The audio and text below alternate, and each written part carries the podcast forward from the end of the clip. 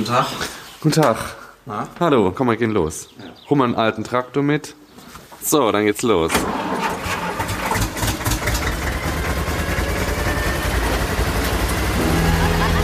Charakter, Charakter. Boden, Böden. Charakter, Böden, Charakter, Böden. Charakter. Botte, Botte und noch einmal Botte. Einen wunderschönen guten Tag. Sie sind angekommen bei Charakterböden.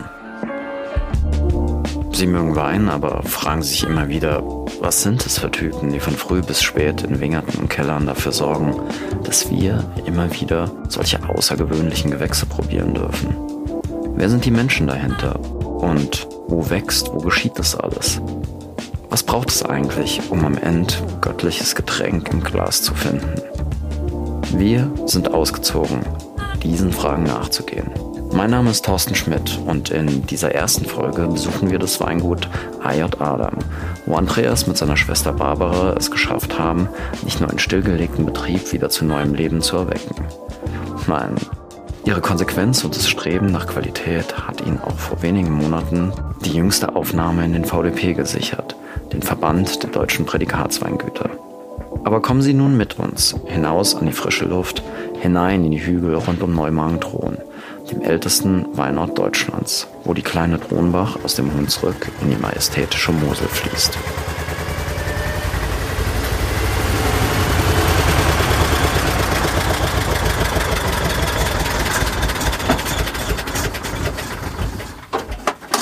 Wie sind denn so die Parkregeln im Wingert? Naja, hier ist ja noch alles überschaubar. Hier hast du ja noch Platz.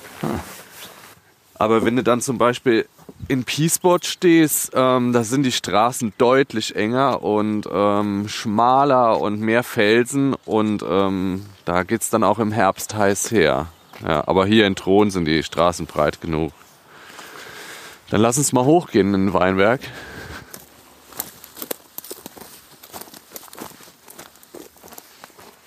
Wir sind jetzt mittendrin im Hofberg und ich zeige dir jetzt mal so eine noch recht alte Anlage oder einen Weinberg, der nicht flurbereinigt wurde, weil hier war ja Anfang der 70er, sagen wir mal Ende der 60er Jahre fing es schon an mit einer Flurbereinigung. Da haben die hier neue Wege, neue Mauern gebaut, Weinberge auch teilweise zusammengelegt. Sind heute, heutzutage eigentlich immer noch recht klein, die Parzellen. Die kleinste von uns, die ist etwa 300 Quadratmeter groß, wie ein Garten praktisch. Und ähm, Welche wäre das? ja, wir haben, du musst bedenken, wir haben 45 Parzellen im Hofberg, ja. Und das hier ist jetzt eine davon. Das ist dann ein Weinberg und die haben auch alle Namen. Von alten Gewannnamen bis kuriosen ähm, Vornamen. Ja, also da gibt's einen Willi, da gibt's auch einen, der heißt In der Kuh. Und warum der In der Kuh heißt, das weiß ich echt nicht. Ja, und ähm, das hier nennt sich jetzt steil, steile Roterd, aber nicht vom roten Boden, äh, sondern kommt eher von dem Wort verrotten. Das ist jetzt ein Weinberg. Die ältesten Stöcke sind hier 60 Jahre alt. Und du siehst da neue Pfähle auch auf den kleinen Terrassen und obendrauf geht's weiter. Ähm, da war mal, also 30 Jahre soll da kein Weinbau gewesen sein und wir haben vor 15 Jahren haben wir dort ähm, die Bäume wieder in Büsche weggemacht und dann halt ähm, neu gepflanzt. Deshalb ist es eine, eine Mischung aus Jung und Alt, was, was hier äh, steht. Und der Wein, der hier rauskommt, wird auch eigenständig gefüllt, heißt dann Hofberg von den Terrassen, weil es halt wirklich noch so ein, so ein alter Weinberg ist, wo Terrassen sind von früher und auch diese Felsformationen drin, die hier nicht weggesprengt wurden. Wann wurden die gesprengt? Ja, das war wir- während der Flurbereinigung hat man dann schon äh, hier ein paar ähm, Felsen sprengen müssen und verschieben müssen und ähm, aber hier das war anscheinend zu zu kostenintensiv und äh, heute sind wir dankbar drum, dass der Weinberg erhalten geblieben ist. Ja, vor 15 Jahren haben wir das gemacht. Also die, die Trockenmauer ist noch eine Kulturtechnik, die man schätzt dann. Die Trockenmauerbauweise äh, ist wieder eine Kulturtechnik, ähm, die ähm, wieder viel angewandt wird, gerade in, ähm, in, in, an der Terrassenmosel oben bei Koblenz. Ähm, die brauchen ja diese Bauweise unbedingt und auch die Leute, die das können. Es gibt nur noch ein paar wenige. Und wenn dann mal so eine Trockenmauer fällt, dann weiß man erst recht, was das eine Arbeit ist, die, die wieder aufzubauen, beziehungsweise das Material auch erstmal dahin zu bekommen. Ja, wir haben im, in der in Troner Häschen, in unserem Monopol-Weinberg, haben wir eine Terrasse. Da ist die Mauer vor zwei, drei Jahren ist die gefallen. Da müssen wir jetzt mal einen Plan machen, wie wir die wieder aufbauen. Ähm, da ist dann überhaupt kein Zement und nichts drin. Nee, da ist kein Zement und nichts drin, genau. Und was ist der Grund, dass man so komplett ohne arbeitet? Damit das Wasser gut durchgeht. Die ist ja tief nach innen auch gebaut. Das ist teilweise über einen Meter nach innen reingebaut, was man gar nicht so von außen sieht. Das sind jetzt nicht nur da so ein paar Steinchen übereinander gelegt. Aber das Prinzip setzt man ja darauf, dass man wie so ein Puzzle nur eben mit dem Schieferstein die so verkeilt, dass sie sich dann irgendwann von selber halten. Ja, ja. Also ich habe selber noch keine Mauer komplett selber irgendwie gebaut. Ich habe ja damals bei Heimann Löwenstein, war ich ja vor meinem Studium und die hatten da einen wirklich guten Mann.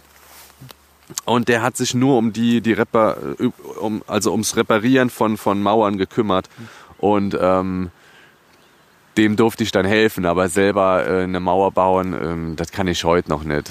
Ja, da musste wirklich Fachmann für sein. Was haben wir jetzt hier für einen Stein? Wenn wir über Moselböden ähm, reden, dann ähm, denken die Leute ja auch immer gleich an Schiefer.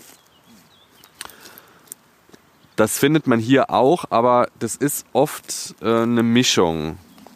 Von Ort zu Ort unterschiedlich. Mal ist der graue Schiefer dominanter, mal der blaue, mal ist feinerer Schiefer, mal ähm, kommt dann noch Beimischungen kommen dazu. Und hier im Hofberg ist es so, dass, ähm, dass wir gröberes äh, Schiefergestein haben. Das werden wir auch ähm, beim, beim Goldripfel nachher sehen.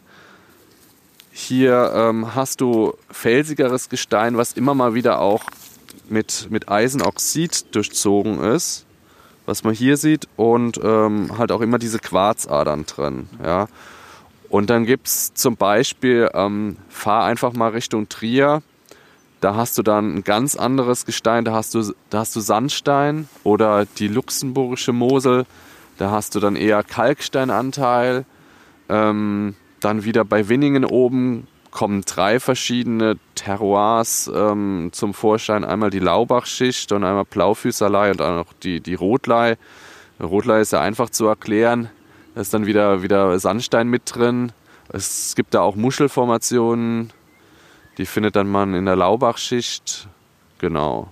Und das ist dann praktisch so ein Teil vom Terroir oder so, so ein Puzzleteil, was den Wein dann im Endeffekt ausmacht, wenn er gut ist und wenn er gut gemacht ist. Das mit dem Terroir ist ja in Deutschland ein relativ neuer Begriff. Wie würdest du den denn samstags abends beim äh, Weinfest hier in Neumagen jemandem erklären, der seit 70 Jahren schon Wein macht? Naja, das ist ja aus dem Französischen entliehen und ähm, das ist schon sehr kompliziert, weil es gibt ja so viele verschiedene ähm, Definitionen die einfachste ist eigentlich, also die Herkunft, so. Aber ausschlaggebend ist natürlich auch der Winzer und ähm, weil der einfach einen Einfluss drauf hat, ja. Wie bewirtschaftest du einen Weinberg? Ähm, wann äh, düngst du natürlich, düngst, düngst du äh, ähm, mit, mit Kunstdüngern? Ähm, wie hoch ist der Ertrag? Ähm, wann gehst du lesen? All diese Sachen, die, die beeinflussen extrem ähm, das Terroir und schlussendlich den Wein. Im Winter geht es los mit dem Rebschnitt. Da bestimmst du schon, wie viel Ertrag du haben möchtest. Und wir wollen nicht so viel Ertrag. Also sprich, wir haben in, in normalen Jahren 50 bis 60 Hektoliter. Das kann auch mal ein bisschen weniger sein. Ähm, da ist dann, sind keine zwei Bögen pro, pro Stock drauf, wie du hier siehst. Es ist dann nur ein, ein Bogen. Und ähm, es wird auch nicht künstlich gedüngt. Du siehst, das alte Rebholz verbleibt im Weinberg, wird klein geschnitten und ähm, steht der Rebe dann wieder zur Verfügung, wird einfach fallen gelassen. Es gibt auch die Möglichkeit, das zu verbrennen, dann sieht es eigentlich, dann sieht's schön aus. Dann hast du halt nicht das Holz auf dem Boden liegen, aber ähm, das ist halt, äh, es wird nicht, es kann nicht mehr zu Humus werden und äh, steht der Pflanze dann nicht mehr in dem Sinne zur Verfügung. Ja. Und so geht's dann halt weiter. Ja, und ähm, bei uns ähm, gibt es dann noch eine Ertragsregulierung. Da werden manchmal in, in, Jahren, wo zu viele Trauben da sind, Trauben weggeschnitten. Ähm, eine moderate Entblätterung, weil du musst dir vorstellen, wir sind hier im Wechsel zwischen Süd, Südwest, Südost in diesem Throntal. Und wenn du da zu viele Blätter wegmachst, ähm, gerade auch auf der Sonnenseite, dann äh, bekommst du, dann hast du hier wirklich Probleme auch mit Sonnenbrand und ähm, das ist dann auch wieder ein Ertragsverlust oder beziehungsweise die, die Trauben, ähm, die Traubenschale wird dann auch dicker und ähm, das kann dann phenolischer dann auch wiederum im Wein werden, was wir nicht wollen. Deshalb eine moderate, belüftete Entblätterung und ähm, dann eine späte selektive Lese ähm, in normalen Jahren. Das hört sich als irre arbeitsintensiv an. Das ist arbeitsintensiv, ja, weil es ist, also bei uns ist es 100% Handarbeit, ähm, weil wir hier nicht mit einer Maschine reinfahren können. Und äh, du brauchst da eine gute Lesemannschaft. Wir haben, wir sind jetzt nicht so eine Riesenlesemannschaft für, für den, für den guten 5 Hektar Betrieb. Wir haben etwa 8 bis 10 Leser und die verstehen ihr Handwerk und besser mit ein paar wenigeren, die es professionell gut können und die auch wissen, ähm, wenn es mal ein, ein schwieriges Jahr ist, äh, was ähm, negativ ähm, rausselektiert werden muss einfach. Also 100% Handarbeit das Ganze. Der Rebschnitt, den machen meine Schwester, meine Mutter und ich. Und ähm, dann haben wir zum, zum Rausziehen, also praktisch ähm, ja, aus den Drahtanlagen. Wir stehen ja vor einer Einzelfallerziehung. Für das Ganze klein zu schneiden, haben wir dann nochmal zwei Personen im, im, im Januar und Februar hier vor Ort. Und dann brauchst du nachher im Sommer, geht ja bald los, ähm, im Juni, Juli, August brauchst du dann schon eine kräftige Mannschaft, die dir dann hilft und ähm, dass, die, dass die jungen Triebe alle angebunden werden. Und was passiert bei dem Pflanzenschutz? Na, die Rebe, die muss ja geschützt werden vor echtem und falschem Mehltau und dann gibt es noch ein paar andere Krankheiten. Also es gibt einmal das Oidium und das Peronospora. Das äh, Oidium kannte man schon immer, ähm, aber Peronospora, der falsche Mehltau, der wurde eingeschleppt und ähm, da musst du je nach Druck und Befall musst du dann schon ähm, alle zwölf Tage spritzen gehen in der Saison. Das heißt also, ähm, ja, das kommt dann auch aufs Jahr dann auch drauf an. Das, das kann sein, dass es erst im Juni losgeht, aber es kann auch sein, dass es schon im Mai losgeht. Also nicht spritzen geht nicht, weil dann hast du 100% Ertragsausfall und auch die Pflanze ist dann für die nächsten Jahre auch äh, wirklich geschwächt. Sie ist wie Unkraut kaputt gehen kann sie nicht so schnell, aber sie ist wirklich geschwächt. Da gibt es da gibt's den ökologischen Weinbau und es gibt den konventionellen Weinbau und ähm, naja, da scheiden sich dann, dann doch die Geister. Genau, und da sind wir gleich schon bei einem sehr heißen Thema. Was, was, äh, wie gehst du davor? Was wird angewendet? Das ist bei uns eine Mischung, ähm, weil bei uns werden einige Weinberge, so wie hier der, mit dem Hubschrauber gespritzt dann haben wir andere Weinberge, die werden mit einer Raupe gespritzt. Das heißt, das Gerät hängt am Seil. Das macht ein Lohnunternehmer. Und dann haben wir Weinberge, die werden dann von uns noch mit der Hand auch gespritzt. Und äh, fangen wir mal mit den Handweinbergen an. Da machen wir das jetzt schon seit ein paar Jahren, dass wir da ökologisch spritzen. Und ähm, alles andere wird noch konventionell gespritzt. Also im ökologischen Weinbau wird halt sehr viel Schwefel und sehr viel ähm, Kupfer äh, verwendet. Kupfer ist ein Schwermetall, also da kann man dann auch drüber streiten. Und ähm, zu viel Schwefel ist auch nicht gut. Es sind beides natürlich, äh, sagen wir mal, in der Natur vorkommende Produkte. Und im konventionellen Weinbau wird dann weniger Schwefel, teilweise gar kein Kupfer gespritzt und ähm, dafür aber sind synthetisch hergestellte Produkte. Das ist, das ist eines der heikelsten Themen im, im, im Weinbau oder in der Landwirtschaft. Ähm, es ist halt einfach so, dass, ähm, dass wir momentan hier an der Mosel durch die Geländegängigkeit ähm, noch lange nicht alles ökologisch spritzen können. Ja. Und das ist, es ist auch, es ist wahrscheinlich, es hängt ab von der Technik.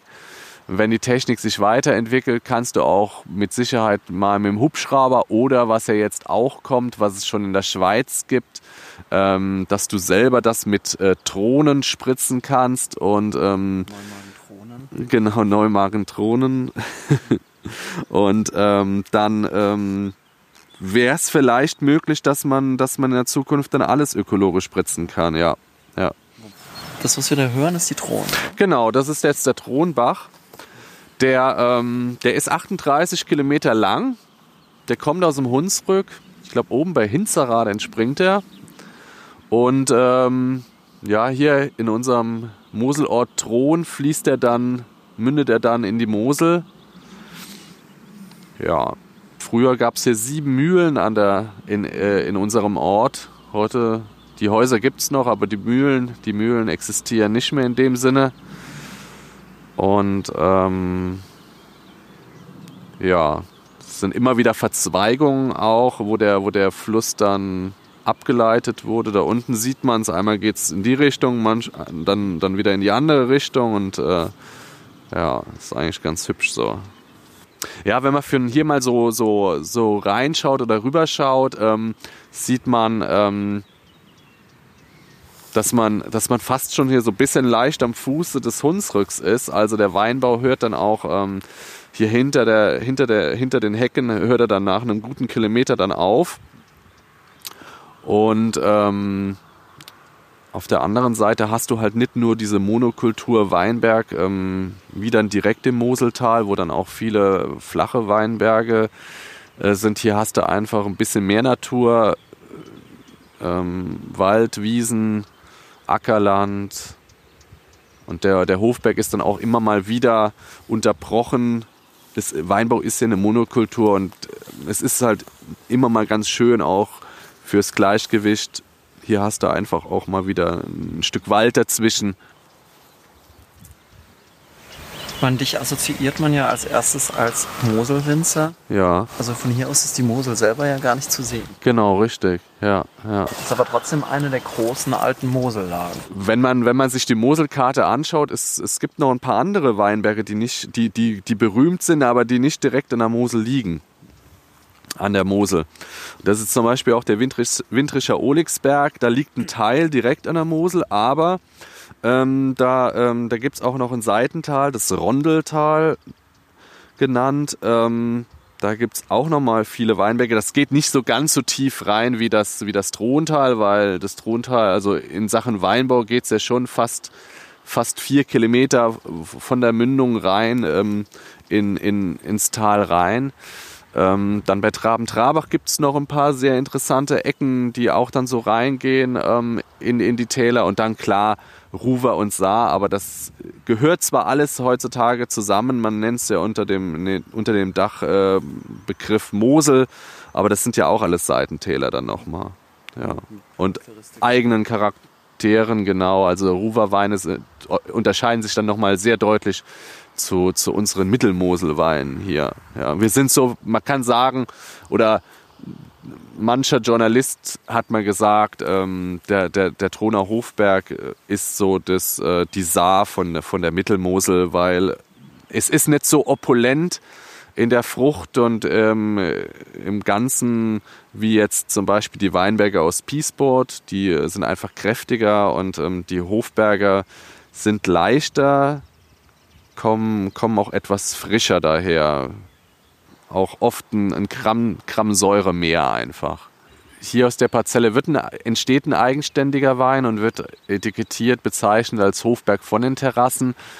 Ähm, in 2018 lustigerweise schmeckt oder riecht der Wein, der riecht gar nicht nach Riesling, oder was man so an Riesling-Aromen erwartet. Es ist so ein bisschen fast schon ein Touch von Sauvignon Blanc Aromatik. Ähm, aber das ist jetzt, sage ich mal, vielleicht auch, ähm, das liegt am Jahrgang 2018. Der Wein von hier, der, der ist nicht immer ganz trocken. Der, der kann, der, der ist, der, ja, auch nicht feinherb. Der liegt so dazwischen, so bei 12 Gramm Zucker. Wenn ich dir den zum Probieren gebe, dann würdest du denken, der ist trocken, aber er ist analytisch nicht trocken, aber das macht nichts, weil wir vergären alles mit, mit, mit, mit äh, wilden Hefen, also Spontanvergärung. Und da ist es einfach so, dass manchmal die Hefen es nicht ganz auf, auf gesetzlich trocken schaffen. Und ähm, deshalb, ähm, deshalb hat er immer ein klein bisschen Restsüße hier der Wein, ähm, aber was dem ganz gut steht, weil ähm, die Säure ist da, die Mineralität ist da und ähm, das puffert das sehr gut ab. Und das ist, so gibt's ja, da gibt es ja viele Weine in diesem Stil oder einige Weine im, in diesem Stil an der Mosel. Und wir wissen ja, dass Moselwein auch ganz gut mal ein Gramm Zucker mehr vertragen kann. Wie unterscheidet er sich von anderen Weinen, die du aus der, nicht aus der Parzelle, aber aus dem Berg mm. ansonsten rausholst? Da gibt es sehr viel, was wir, was wir machen. Das wir, wir, es geht ja los mit, mit, äh, mit trockenen Gutswein. Das habe ich dir bei der Traktorfahrt kurz eben gezeigt. Das war nur einer von den Weinbergen. Ähm, das, das ist dann Riesling trocken für was Einfaches, was Alltägliches. Und ähm, dann gibt es noch die Ortsweine oder den Ortswein. Und dann kommen wir dann auch schon zu den trockenen Lagenweinen. Das ist einmal Hofberg, Häschen und Goldröpfchen drei Terroirs halt, die wir, die wir bewirtschaften. Dann gibt es zwei feinherbe Weine und auch Lagenweine beziehungsweise eher Gewann, Gewannbezeichnungen, alte Gewannbezeichnungen, also alte Lagen und dann die klassischen restsüßen Weine ähm, wurden früher als liebliche Weine bezeichnet. Das Wort verwenden wir, verwenden wir nicht so gerne weil es halt irgendwie so ein, ja, das so, so, so einen süßen Beigeschmack hat und die Weine sind eigentlich gar nicht süß. Sie haben, sie haben natürliche Restsüße, aber durch Mineralität und Säure äh, schmecken die nicht plump süß und das Wort lieblich hat halt, ist halt negativ behaftet durch einige Großabfüllungen mit Fantasienamen, ähm, die es schon seit den 60er Jahren gibt. Und deshalb sagen wir einfach, das sind restsüße Weine. Oder man kann auch sagen fruchtige Weine, aber trockene Weine können auch fruchtig sein. Und dann haben wir wieder die nächste Verwirrung. Deshalb restsüße Weine, das sind, äh, das mit dem kleinsten Prädikat fängt es an, die Kabinette. Ähm, und ähm, dann in den guten Jahren dann auch spät und auslesen und ähm, wenn es dann wirklich dann auch funktioniert, ähm, die edelsüßen Varianten, aber das kann man nicht jedes Jahr ernten. Ähm, Beeren auslesen und Trockenbeeren auslesen. Und wenn das Wetter dann mitmacht und die Trauben es auch mitmachen, dann gibt es auch manchmal noch einen Eiswein. Ja, das war zum Beispiel im Jahre 2018. Das war ja bisher das wärmste Jahr, was ich jetzt so erlebt habe im Weinbau. Ähm, da haben wir uns dann schlussendlich dann doch noch entschieden, was hängen zu lassen, zu pokern und haben ähm, was für Eiswein hängen gelassen. Äh, und am 21. Januar diesen Jahres, also 2019, gelesen, das war diese Blutmondphase und da war es wirklich richtig kalt, minus 10 Grad bis morgens um halb zehn. Also angefangen haben wir in der Nacht also wo es noch Nacht war, also wo es dunkel war, um halb sechs und um halb zehn war wir da im Kältehaus. Ähm, ja, hat sich gelohnt. Der Wein ist allerdings noch am Gären, also er hat noch einen Weg vor sich. Wo sind denn Häschen und Sängerei in der Relation zwischen den beiden Polen? Die Sängerei, die Sängerei ist vorne im Berg, ähm, überm Ort. Und ähm, dann drei Kilometer weiter ist ja dann der Ort Peacepot, da ist dann unser Wingert und Häschen ist dann auf der anderen Seite ähm, von, von Neumangtron auf der, auf der anderen Moselseite. Ja. Also das ist dann auch ein richtiger Mosel, Moselwein. Der ist ein richtiger Moselwein, genau, richtig, ja. Kommen wir mal darüber. Ja, Mal ganz banal gefragt, was machst du mit dem Trecker hier oben? Mit dem hier? Ähm, also die Seilwinde kannst du ja theoretisch wahrscheinlich auch an ein Auto hängen, oder? Nee, nee. Die Seilwinde passt nicht mal an den neuen Traktor dran. Okay. ähm, weil das ist alles mechanisch. Und ähm, der wird noch viel benutzt, der Traktor hier. Also zum Beispiel die Trauben werden, werden mit dem Schlitten alle rausgezogen bei uns. Und der arbeitet mehr ähm, im Herbst wie der, wie, der, wie der neue Traktor. Der neue zieht eigentlich nur den Hänger, wo die Trauben dann draufgeladen werden. Und mit dem ziehen wir überall raus. Okay. Oder ähm, was wir ja auch viel machen, ähm, sind wir wieder beim Weinberg, ähm, die, die Bodenbearbeitung, also das, das, das ähm, im Winter zum Beispiel das Auf, das Aufblühen des vom Fasan. Hier gibt es hier gibt's so ein paar Fasane. Hat wahrscheinlich meine Mutter da reingesteckt. ähm, ja, äh, nee, also so im Winter, die, äh, zum Beispiel, wenn Weinberg mal aufgepflügt werden muss oder im, im späten Frühjahr dann auch die Bodenbearbeitung praktisch mit dem Krubber, ähm, da ist der hier auch wieder im Einsatz. Aber wie habe ich mir das denn mit dem Flug vorzustellen? Hier bei dem Weinberg geht es nur da auf der Seite. Das besonders steile Stück, wo. Das kannst du halt nur da machen, wo du, ähm, wo du keine Mauern hast. Dann steht der Traktor oben und dann am Seil hängt dann der Flug und du gehst dann runter. Und oben sitzt dann einer drauf auf dem Traktor und muss natürlich die Bremse drücken, weil sonst bist du schneller unten, wie du gucken kannst. Okay, du gehst dann aber schon immer noch manuell hinter dem Flug her. Vor dem Flug. Ja. Vor dem Flug. Du ziehst den Flug praktisch runter. Deshalb, dann muss, deshalb sitzt einer oben und der drückt an dann, Bremse. drückt dann die Bremse, je nachdem. Das muss man schon also mit Gefühl machen dann. Ja. Und dann, wenn du unten bist, dann ent- beim Flug musst du dich beim Flug, nee, beim Flug setzt, setzt du dich drauf, das ist relativ easy. Da ist ein Sitz drauf und beim Grubber musst du aber drauf stehen und das ist ein bisschen wie Skifahren dann. Ähm, genau. Musst du manchmal das linke oder das rechte Bein mehr belasten oder weniger belasten, ja. Hast du auch Spaß. Da hast du Spaß, ja. So, dann lass uns mal zurückfahren.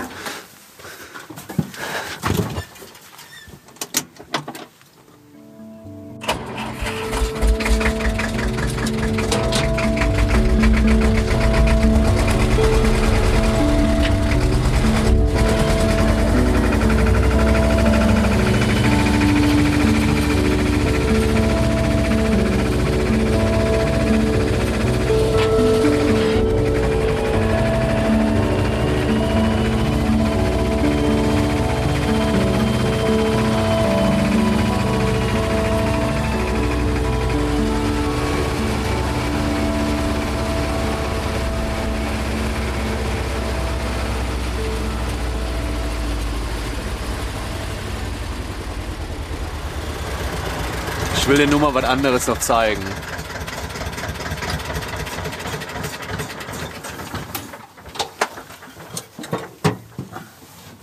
Nur mal, um dir einen normalen Weinberg in Anführungszeichen von uns zu zeigen. Es ist jetzt ein junger Weinberg.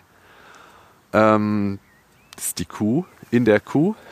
Und ähm, der ist jetzt acht Jahre alt. Manchmal mussten ein Weinberg neu pflanzen. Kann sein, dass da eine falsche Rebsorte steht. Manchmal gibt es das auch bei uns im Berg. Da steht dann noch ein Müller-Thurgau. Oder ähm, der Klon ist nicht der richtige. Oder der Weinberg ist einfach im schlechten Zustand. Und äh, da musste das neu pflanzen. Genau, das ist ein junger Weinberg und ähm, der wird dann für einen normalen Basiswein, für einen Gutsriesling verwendet. Und hier siehst du zum Beispiel, was machen wir? Ähm, das ist ja auch so ein großes Thema. Ähm, machst du überhaupt was am Boden? Machst du nichts am Boden? Ähm, wir sind eigentlich ein Weingut, was eine doch relativ intensive Bodenbearbeitung machen. Ähm, jede zweite Reihe wird bei uns gekrubbert und ähm, die, die andere, die geschlossene Reihe, da steht eine, eine gute, anständige Begrünung drin. Hier siehst du schon, geht's mit Facelia los.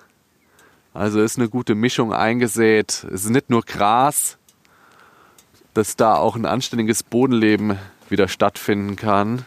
Wie du hier siehst, wird auch demnächst in die Blüte reingehen, genau. Das ist dann so praktisch unser Beitrag in Sachen natürlich, natürlich, so natürlich wie es geht, ja. Jeder hat da seine eigene Philosophie oder ja, sein eigenes Denken. Ähm, die einen machen wenig, die anderen machen gar nichts. Ja. Das ist halt eins, eins von diesen Puzzleteilen in Sachen Terroir. Das siehst du zum Beispiel, das ist im Weinberg jetzt auch von uns ganz klassisch nur ein, ein Bogen pro, pro, äh, pro Rebe, das heißt wenig Ertrag. Die Rebe ähm, soll ja nicht ähm, extrem belastet werden, weil wir wollen ja auch ähm, lange davon haben. Oder die nächste Generation. Besser gesagt. Die braucht noch ein bisschen, genau. Die, ja.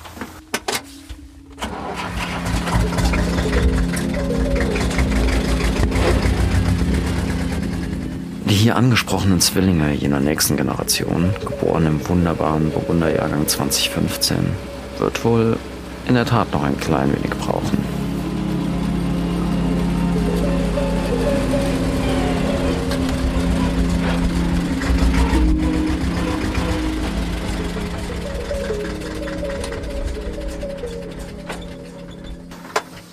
Du wolltest noch die Sängerei sehen, oder? Ja. Okay, da sind wir. Das ist ein ganz alter Name. Wenn du die ähm, alte Lagenklassifikationskarte dir anschaust, äh, von 1868, da äh, taucht der Name schon auf. Viele Leute fragen mich immer, wo kommt denn überhaupt der Name daher? Das ist oft schwierig. Ähm, viele denken, der kommt von Singen. Ja, aber das, das ist so einfach und das ist auch falsch. Hat nichts mit Singen zu tun kommt wahrscheinlich aus dem von dem von dem alten deutschen Wort Sank für Senke. Ähm, hier im Berg, wenn du jetzt im, im Häschen stehen würdest, dort hinten auf der anderen Moselseite, dann siehst du das richtig. Jetzt stehen wir halt drin. Und es ist so eine Senke hier im Berg. Und äh, daher kommt der Begriff wahrscheinlich. Genau. Hier sieht man noch mal ein bisschen anderer Boden. Hier siehst du auch viel mehr ähm, dieses Eisenoxid, wenn du mal reinschaust. Ja, es ist äh, viel, viel mehr Eisenoxid und auch ähm, kleinere, blauere Schiefersteine, wie jetzt hinten zum Beispiel in, dieser, in diesem steilen Stück, in dieser, in dieser, in der, dieser Roterd ähm, wo wir den Hofberg von den Terrassen machen. Das hier ist nochmal ein ganz anderer Boden, auch etwas feiner, feinschiefriger. Und so, das sind diese kleinen Puzzleteile in Sachen Terroir und verschiedene Gewanne dann einfach. Ja.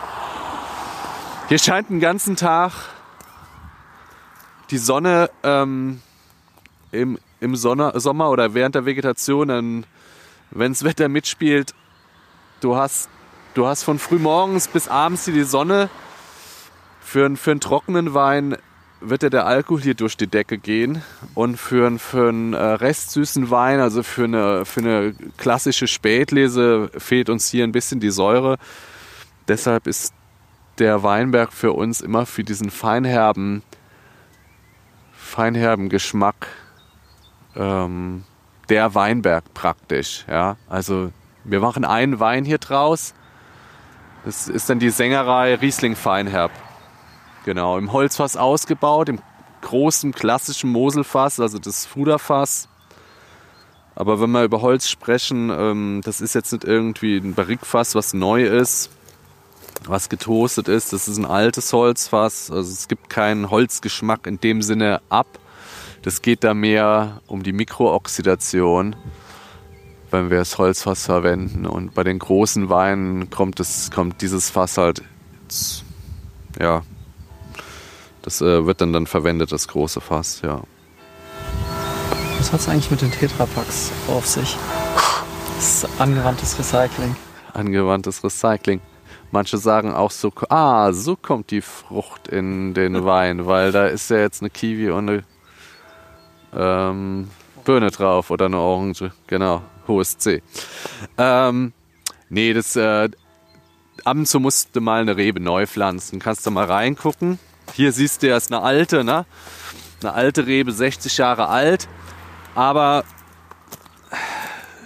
ist wie bei der Menschheit, ähm, nicht alle schaffen es und ähm, manchmal musst du neu pflanzen. Der hier ist zum Beispiel von letztem Jahr. Da geht es mehr darum, ähm, dass die Rebe ähm, gut anwächst und dass die jetzt nicht irgendwie abgefressen wird. Die hier ist zum Beispiel von diesem Jahr. Die haben wir jetzt gepflanzt. Da kommt schon das erste Blatt raus. Ähm, das geht im Endeffekt darum, dass die Rebe geschützt ist vor, ja, vor Wildverbiss oder auch wenn du hier, wir, wir grubbern den Weinberg hier, also sprich, du, wir fahren hier mit dem Flug oder mit dem Grubber vorbei und ähm, dann kann es schnell sein, dass da auch mal was drauf fällt. Also äh, sprich Erde oder auch ein Stein und dann ist das junge Blatt ähm, kaputt und dann, dann ist die Rebe auch dahin und äh, deshalb die Tetrapacks drumrum. Was für Wild delektiert sich da gerne dran? Die Häschen, die Hasen. ja, ja, ja. Ja. ja, Hasen. Rehe jetzt nicht hier. Also hier um, um einen Ort drumherum haben wir jetzt nichts mit Rehen oder so zu tun. Ähm, wobei man sagen muss, ähm, Wildschweine hatten wir sogar auch schon hier in Ortsnähe. Sogar tagsüber. Aber die Wildschweine, die, die Wildschweine durchwühlen dann eher den Boden. Also es sind dann wirklich dann doch die, die, die Hasen und Wildkaninchen, die, die dann den jüngeren Reben ja, ans Leib rücken. Warum darf jetzt so ein, so ein junger Trieb unten an so einer alten Rebe nicht weiter wachsen? Das ist im Endeffekt die nächste Arbeit, die hier gemacht werden muss oder demnächst ähm, nennt man Stammputzen.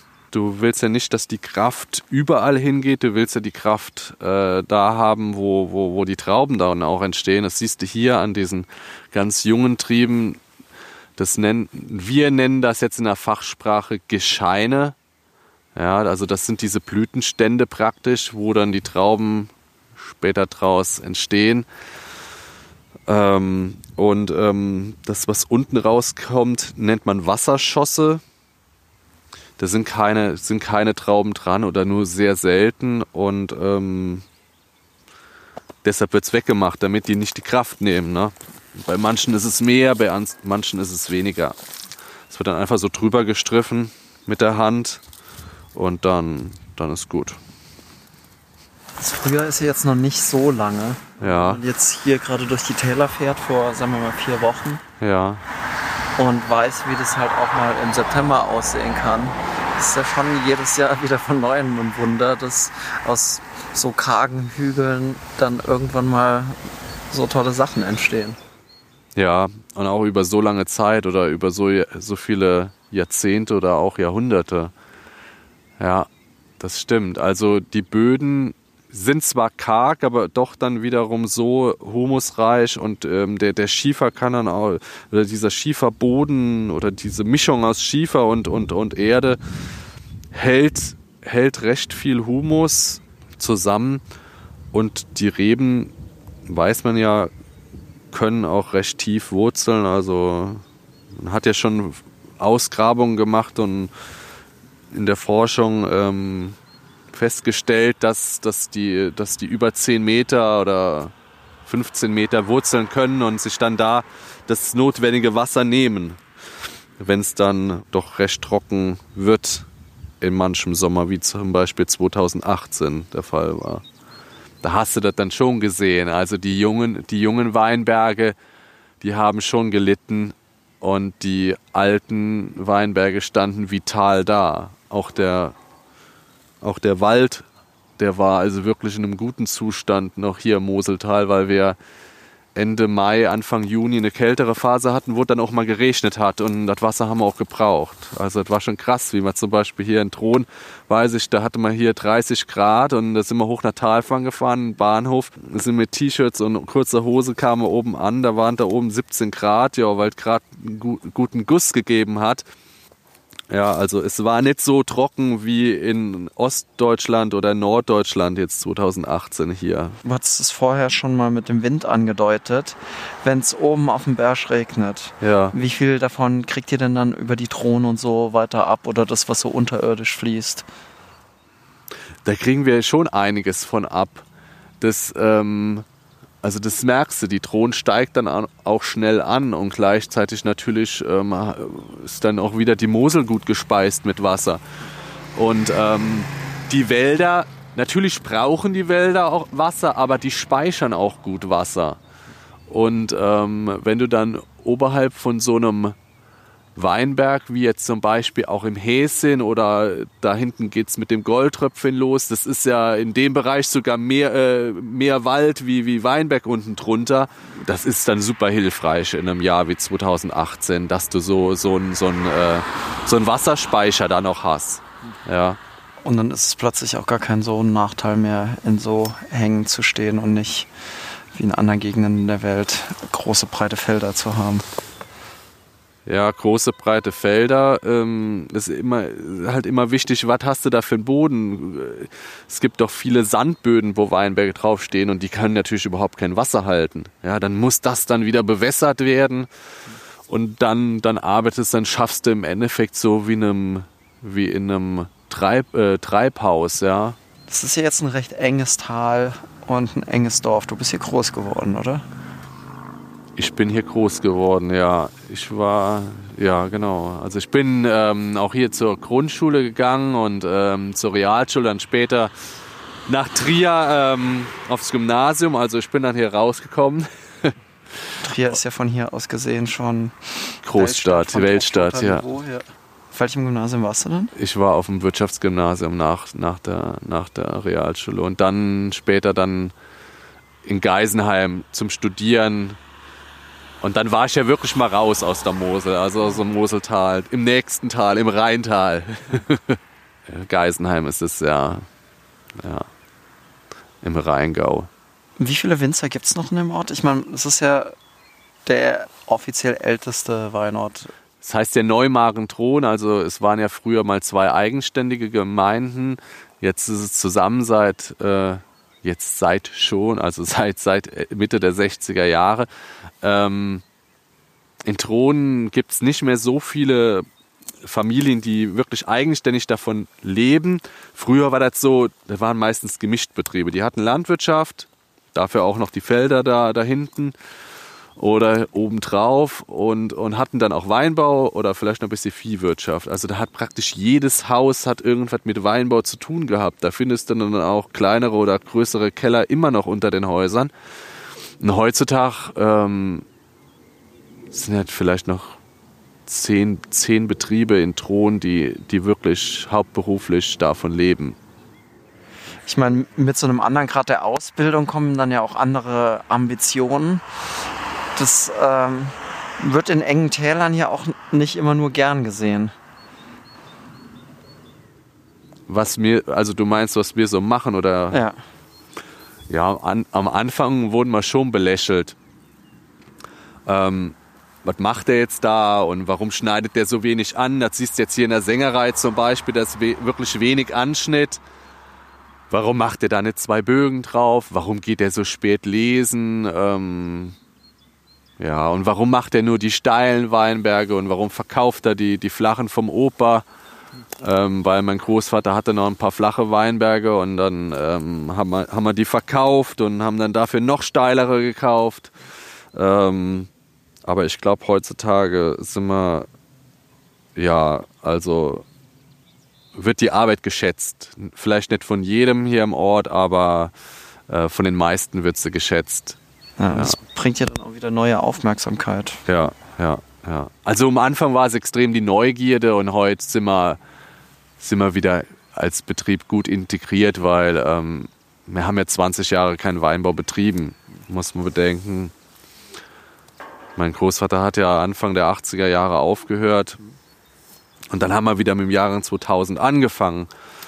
Und ähm, da haben die halt auch gemeint, die Leute hier, was fängt denn der jetzt hier wieder an? Ja. Aber ähm, gerade dann 60er, 70er, 80er, ähm, sind ja auch viele einfach weggezogen und haben sich ganz andere Besuch, Berufe gesucht. Ja. Also ich glaube, es waren noch nicht die 60er. In den 60er war das noch super und 70er, Anfang der 70er auch, aber die 80er Jahre, ich meine, ich bin ja 79 geboren, weiß ich dann auch nur von Erzählungen, weil ich ja ein Kind war. Und ah, die 80er, das war schon, war schon hart, weil da kamen einmal die, die Glykol-Skandale, das kam ja von Österreich rübergeschwappt und wurde ja dann hier auch praktiziert in den 80ern. Dann gab es in den 80ern auch ähm, viele ähm, Jahrgänge, die, die nicht so gut waren. Ähm, der beste war, glaube ich, noch der 83er. Das war ein guter Jahrgang, aber da gab es auch viele Jahrgänge, die einfach, die waren nicht so sonnenverwöhnt wie 84 und 87. Und da war es dann als Winzerbetrieb recht schwer, ähm, da ja, davon eine Familie dann noch zu ernähren, ernähren einfach, ja. Und mittlerweile werden ja quasi zwei Familien davon ernährt, oder? Zweieinhalb, wenn man die äh, eure Eltern auch noch mitnimmt. Nee, ja, gut, ja, sagen wir mal, sagen wir mal, nee, man kann eigentlich sagen, ja, zwei, zwei Familien oder anderthalb, weil Barbaras äh, Mann, der hat ja auch noch ein Unternehmen. Ähm, ja, meine Eltern machen so, wie sie Lust haben oder ja, mal, mal mehr, mal weniger. Wobei mein Vater ja auch noch schaffen geht als Rentner, weil er Lust hat und äh, ja. ja. Aber als du dann gesagt hast, so ich, ich will den Weinberg wieder in Gang bringen, haben die nicht die Hände über dem Kopf zusammengeschlagen und haben gesagt, so, wir waren doch froh, dass wir den Scheiß los waren. Was musst du dich denn jetzt wieder ins Unglück stürzen? Richtig, so ist das eigentlich gewesen.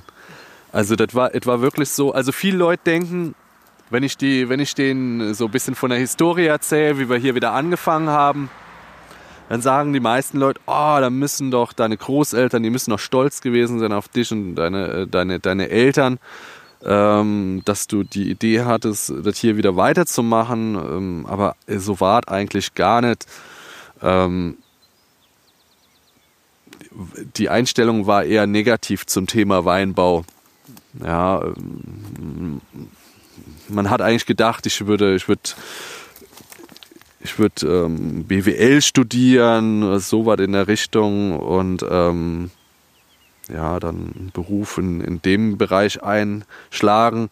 Und dann kam ich auf einmal auf dieses bodenständige, bäuerliche Weinbau oder ja, Weinbau, Landwirtschaft ähm, Thema und ähm, es war ja nichts mehr da.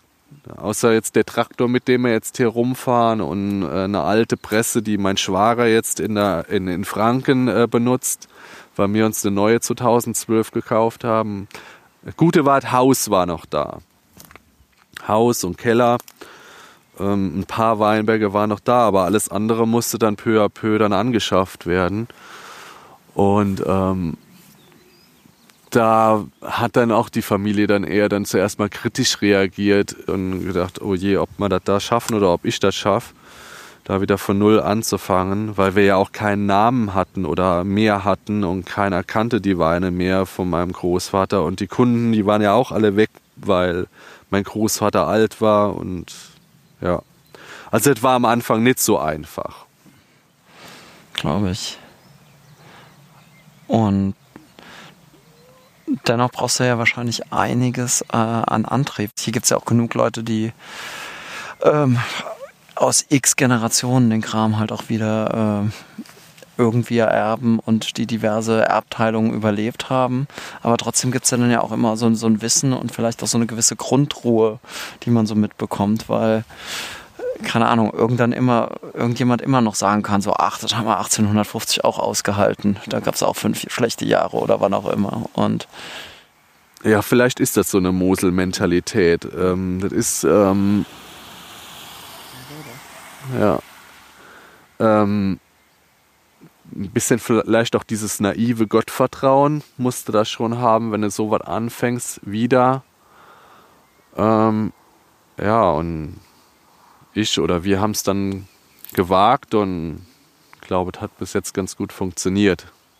Ich würde sagen, wir fahren mal runter in Betrieb und dann geht es mal noch weiter ins Goldtröpfchen.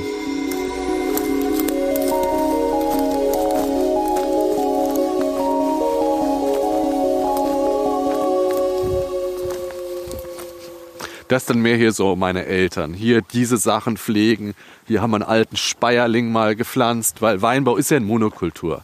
Und damit wir ein bisschen mehr Auflockerung haben, sowas haben wir hier und da an verschiedenen Stellen jetzt hier am Berg gemacht. Ähm, und meine Mutter kümmert sich dann hier um so Sachen, dass doch mal ein bisschen Lavendel steht und verschiedene Büsche. Dann haben wir da ein, wie heißt das, ein, ähm, Weinbergswürsig und so weiter. Ja. ja. Die kennt man auch noch alle. Wie geht ihr mit dem Moos um?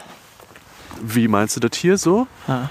Damals ähm, wurden die, ähm, die Mauern ähm, sogar speziell, habe ich mir sagen lassen, weil das, weil das war ja Ende der 60er, Anfang der 70er, wie das gebaut wurde, äh, haben die die bespritzt mit Moos, damit äh, da be natürlicher Bewuchs aufkommt. Das ist aber verrückt, wie du selbst bei dem Moos dann siehst, wie das andere Gestein sich auswirkt. Also Ja. so rotes Moos gibt es bei uns nicht. Du meinst das hier? Hier das?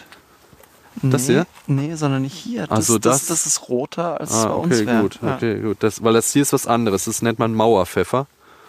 Soll auch in der Naturheilkunde gut gegen Warzen helfen. Ja. Das ist ein Steingewächs.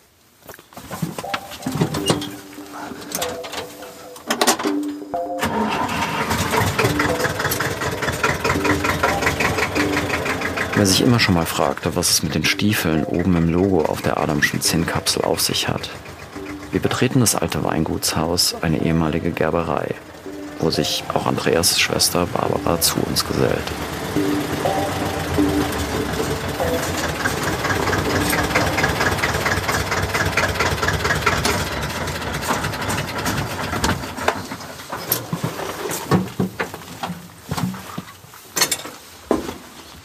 Und das Haus, das war auch dem Opa schon.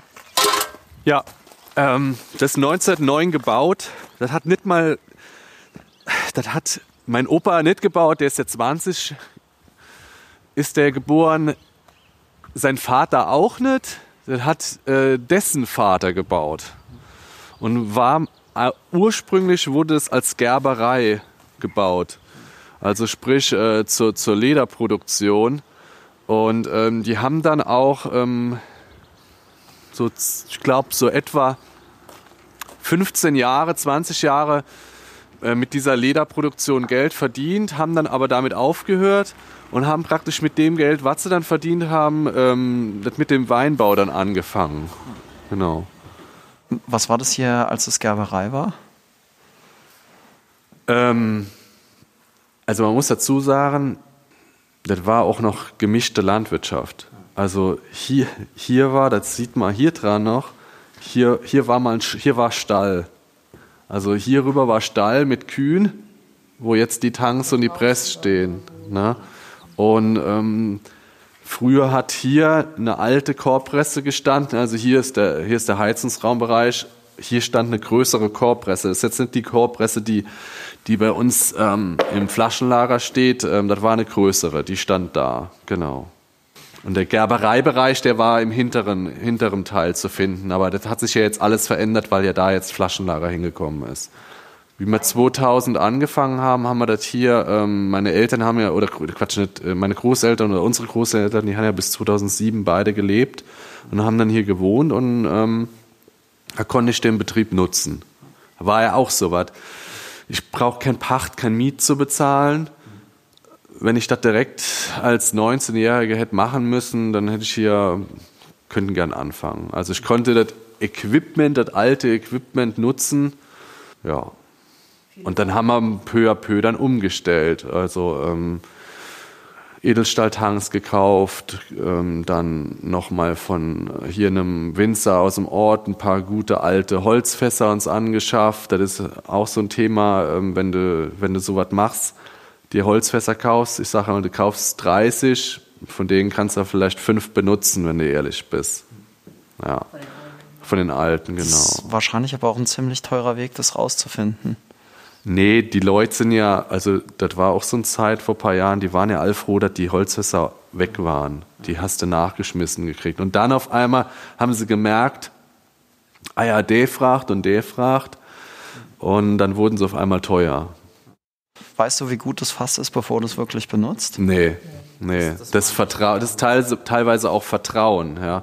Weil wenn das Holzfass, so ein Holzfass muss ja immer befüllt sein. Und äh, wenn kein Wein drin liegt, dann sollte Wasser drin liegen mit äh, ein bisschen Schwefel und am besten noch Zitronensäure, weil dann ist das für das Fass so ein Gemisch, praktisch wie Wein, nur ohne Alkohol.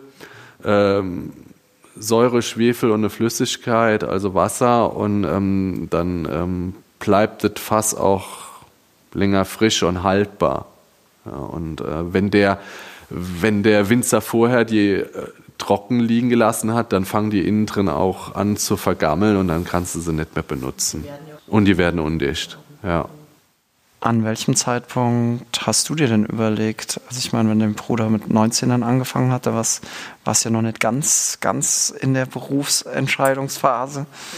Hm? Ich habe erst mal nach der Schule ähm, eine Ausbildung gemacht, eine klassische Bürokauffrau-Ausbildung, weil ich damals auch noch nicht so 100% wusste, wo der Weg überhaupt hingehen soll. Hm. Und das ist halt so was, wo auch meine Eltern gesagt haben, ja, da weißt du schon mal, da hast du schon mal ein bisschen Erfahrung gesammelt und damit kannst du alles Mögliche machen. Und hat sich dann eigentlich so während der Ausbildung herausgestellt, dass ich doch dann Weinbau machen will, weil ich natürlich, um mir auch ein bisschen Geld dazu zu verdienen, dem Andreas auch immer geholfen habe. Mhm. So bei den Arbeiten, die angefallen sind äh, oder auch natürlich im Herbst und habe dann auch im Keller mal hier etikettiert und ein paar Sachen gemacht. Und so kam das dann halt langsam, dass mein Interesse auch einfach gewachsen ist daran. Und mhm. dann habe ich auch wirklich dann während der Ausbildung gemerkt, naja, okay, Bürokauffrau, ist mir einfach zu trocken, da hinterm Schreibtisch zu sitzen. Und ähm, ja, und dann habe ich einfach gesagt, okay, äh, was kann ich jetzt machen? Und dann habe ich mich mit meinem Bruder ein bisschen beraten und haben mir gemeint, gut, du hast jetzt halt keine Winzerausbildung gemacht aber mach doch einfach ein Praktikum, ein längeres. Ich brauche ja sowieso mindestens ein halbes Jahr für meine Vorbereitung auf Studium in Geisenheim. Und dann habe ich halt gesagt, gut, ein halbes Jahr ist vielleicht ein bisschen kurz. Und dann habe ich gesagt, gut, ein Jahr lang mache ich ein Praktikum, um einfach mal auch den kompletten äh, Werdegang so der, von der Traube bis in die Flasche mitzubekommen und äh, war dann in Baden beim Weingut Keller, also beim Weingut Franz Keller, habe da ein Jahr lang Praktikum gemacht und danach dann ein Studium angefangen. Und dann während dem Studium hat sich dann auch erst langsam rausgestellt, dass ich auch wirklich zum Andreas gehe. Weil beim Andreas dann auch irgendwann der Punkt war, wo er gesagt hat, na gut, ich, ich wachse jetzt langsam und ich arbeite hauptsächlich alleine. Ich brauche einfach noch jemanden, weil ich die Arbeit sonst auch nicht mehr gestemmt bekomme. Und dann hat er halt mich gefragt, hat dann aber auch gesagt, dann musst dir halt auch bewusst sein, dass nach dem Studium du sofort zu mir kommen musst. Du kannst dann noch in der Weltgeschichte, äh, weiß ich nicht, Australien, USA irgendwie ein bisschen Erfahrung sammeln gehen, weil wenn, dann brauche ich dich jetzt. Und dann musst du auch jetzt kommen. Dann habe ich mir das ein bisschen halt überlegt und dann war mir aber auch eigentlich klar, dass ich das schon will und dass mir das wichtiger ist, als nochmal irgendwo anders hinzugehen. Und so hat sich das dann entwickelt. Und ja, und seit 2013 bin ich dann jetzt auch hier im Weingut und wir machen seitdem zusammen und klappt immer noch gut. Von daher ist ja auch nicht immer alles so selbstverständlich mit Geschwistern Weingut. Ja, klar, ich meine. Kenne, hab das aus Geisenheim schon so oft gehört, wo auch dann mit dem Vater dann irgendwie kollidiert ist oder auch mit anderen Geschwistern. Und selbstverständlich ist das nicht, würde ich jetzt mal sagen, aber es klappt ganz gut. Von daher. Aber es ist ja dann schon ziemlich elendig, wenn, also bei älteren Geschwistern ist es ja schon in der Schule meistens anstrengend, wenn dann die Lehrer dann so sagen, so, ach Gott, den hatte ich doch schon mal in, in anders. Aber ähm, dann beim Studium dasselbe nochmal in grün. Ja, es, es ging eigentlich, muss ich sagen. Also klar, mein Bruder ist halt auch so ein kleiner Musterschüler, sage ich jetzt mal gewesen. Der war halt immer schon ein bisschen besser in der Schule damals und auch im Studium. Äh, und dann wurde einem natürlich auch schon mal die Bachelorarbeit groß vorne an, äh, am Projektor gezeigt. Und ja, hier, der Andreas Adam hat das und das getan und das und das gemacht. Dann sitzt man dann schon und denkt, ja, okay. Aber äh, ja, mein Gott, irgendwo ist man ja auch stolz, wenn eine eigene Bruder äh, erwähnt wird. Und ja, das passt schon. Wir haben damals noch ein Diplomarbeit. Äh, ja, eine Diplomarbeit, Entschuldigung, bei mir war es eine Bachelorarbeit. Ja, weil Diplom ist natürlich noch wichtiger, ist ja klar. Aber ihr habt beide Önologie oder welchen Fachbereich? Ja, Weinbau und Önologie, genau. Ja. Er halt im Diplom und ich dann als Bachelor, das wurde dann damals mhm. schon abgeändert, ja. Und an welchen Stellen verstoßt ihr hier ganz bewusst gegen die Lehrmeinung und das, was eure Professoren gesagt haben? Naja, das fängt ja, schon im Keller oft, ja. Muss ja dazu sagen, wie ich angefangen habe hier, da war ich ja schon in Geisenheim und ich habe dann direkt auch gesagt, nee, ich will, will, die, will die Spontanflora nutzen. Ähm, also sprich mit den wilden Hefen vergehren. Und ähm, wir hatten sogar damals noch in Geisenheim ein Projekt, ähm, Weinberg, und da wurde dann auch Wein ausgebaut und ähm, wir wollten dann den aber dann auch wirklich spontan vergehren und das war natürlich ein Unding, das geht ja nicht. Ja, un, das denn? unkontrolliert, unkontrolliert den Wein da oder den, den Moster erstmal rumdümpeln lassen und warten, dass da irgendwas passiert. Ja, aber das macht ja auch, das macht gerade das Spannende aus. Ähm, klar, heutzutage gibt es so viele verschiedene Reinzuchthefepräparate für jede Rebsorte nochmal unterschiedliche. Da kannst du alles reinschütten, aber das ist mehr, das ist mehr so ein Wein machen und das wollte man hier nicht. Und das war so was zum Beispiel, wo man sagt, das hat überhaupt, überhaupt nichts mit Geisenheim zu tun oder mit dieser Lehrmeinung. Also wir vergehren spontan, das heißt, ähm, da kommt nichts dazu. Da kommen auch keine ähm, GR-Hilfspräparate dazu und die Weine werden auch nicht geschönt. Diese klassische Lehrmeinung vertreten wir hier nicht. Wie hat man sich das denn in der Sendung mit der Maus-Variante vorzustellen? Also da ist das Fass und da sind die Trauben. Und also an welcher Stelle gärt denn da warum was? Also die Trauben kommen hier in Betrieb, kommen hier in die große Presse rein und werden, werden ausgepresst, laufen da unten in die Wanne rein und der Most ähm, kommt dann für etwa 24 Stunden in einen Tank. Dort hinten in so einen Tank nennen wir Vor, Vorklärtank. Und ähm, die sind auch gekühlt, weil es kann ja mal sein, dass ähm, der Saft, der Traubensaft, ähm, doch etwas wärmer ist, wie jetzt in den letzten Jahren, also jetzt 2018, wenn du da früh anfängst, dann kann das schon sein, dass die Moste recht warm reinkommen und da siehst du so Kühlschläuche, sind Kühlplatten drin und dann wird das runtergekühlt und dann über die natürliche Sedimentation setzt sich dann, ich sage jetzt einfach mal krass, Dreck hier ab, Trubstoffe, das Trub, was ist das, die Trubstoffe? Das ist im Endeffekt ähm, Beerenschalen und, und, und der natürliche Staub äh, und Dreck, der auf der Beerenschale sitzt. Das setzt sich dann alles hier ab und dann, ähm, und dann ähm, ziehen wir es klar ab. Also praktisch hier über, über eine Zapflochklappe und äh, wird es dann hier angestochen und dann wird es dann hier ähm, abgezogen. Das ist dann wirklich richtig klarer Saft, so wie man das praktisch kennt, Natur, naturtrüber Apfelsaft, so, so sieht es in etwa aus. Und das wird dann abgezogen und dann ins dementsprechende Gebinde gelegt, entweder ins Holzfass oder ins Edelstahl, ähm, kommt dann immer drauf an, ähm, wie, wie groß das Gebinde ist und so weiter. Und dann wird nichts gemacht bei uns. In anderen Betrieben oder jetzt nach der Lehrmeinung würde dann äh, Hefe ähm, draufkommen und Hefe, Nährstoffe und so weiter. Und das passiert bei uns halt nicht. Bei uns kommt der, der Saft praktisch in den Tank oder ins Fass rein und dann wird gewartet. Und das funktioniert. Mal dauert es eine Woche, es kann sogar zwei Wochen dauern, bis da irgendwas anfängt zu gären. Das Wichtige ist bei so Sachen, dass der Tank voll ist. Also, dass der wirklich voll ist, dass das nicht wegoxidiert oder ähm, da ähm, obendrauf äh, sich ein Schimmelpilz bildet. Es muss, äh, es muss voll sein, das Fass. Und sobald es anfängt zu gären, kannst du ja was rausnehmen. Nehmen wir ein bisschen was raus, damit da Gärraum ist, weil das Volumen vergrößert sich bei der, bei der Gärung. Wie voll es ist, siehst du an der Skala hier, oder? Ja, das ist eine Standanzeige, genau, richtig. Ja. Das sind jetzt die größeren Tanks. So Tanks, die brauchen wir für, für, für die größeren Gebinde wie Gutsriesling, also die, die Basisweine. Davon gibt es sehr viel und dann brauchst du auch so große Tanks einfach mal. Wir haben noch einen hinterm Haus sogar stehen. Ich war da, ich war da drin, ähm, jetzt zum Saubermachen. Das ist aber dann schon ein ganz guter Houdini hier. Ja, musst du dich. Da ist noch eine. Kühlplatte in der Mitte, ne? Die musst du auch noch berücksichtigen. Ja.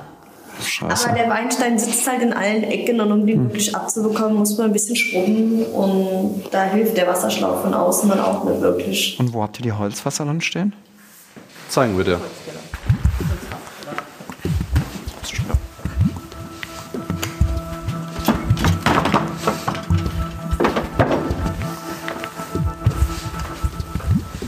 Hier unten sind die dann. Das ist der alte Kellerbereich. Da, wo wir eben standen, das haben wir neu gebaut. Ähm, da war früher mal der Kartoffelkeller und äh, wurde der abgerissen und ähm, jetzt sind wir hier in dem alten Bereich. Hier der Keller ist sogar älter wie das Haus, weil hier stand schon mal ein Haus. Dann haben die damals abgerissen und dann haben die 1909 das Haus dann hier hingestellt und der Keller ist geblieben. Ja, der Keller ist, der Keller ist wahrscheinlich noch mal 100 Jahre älter.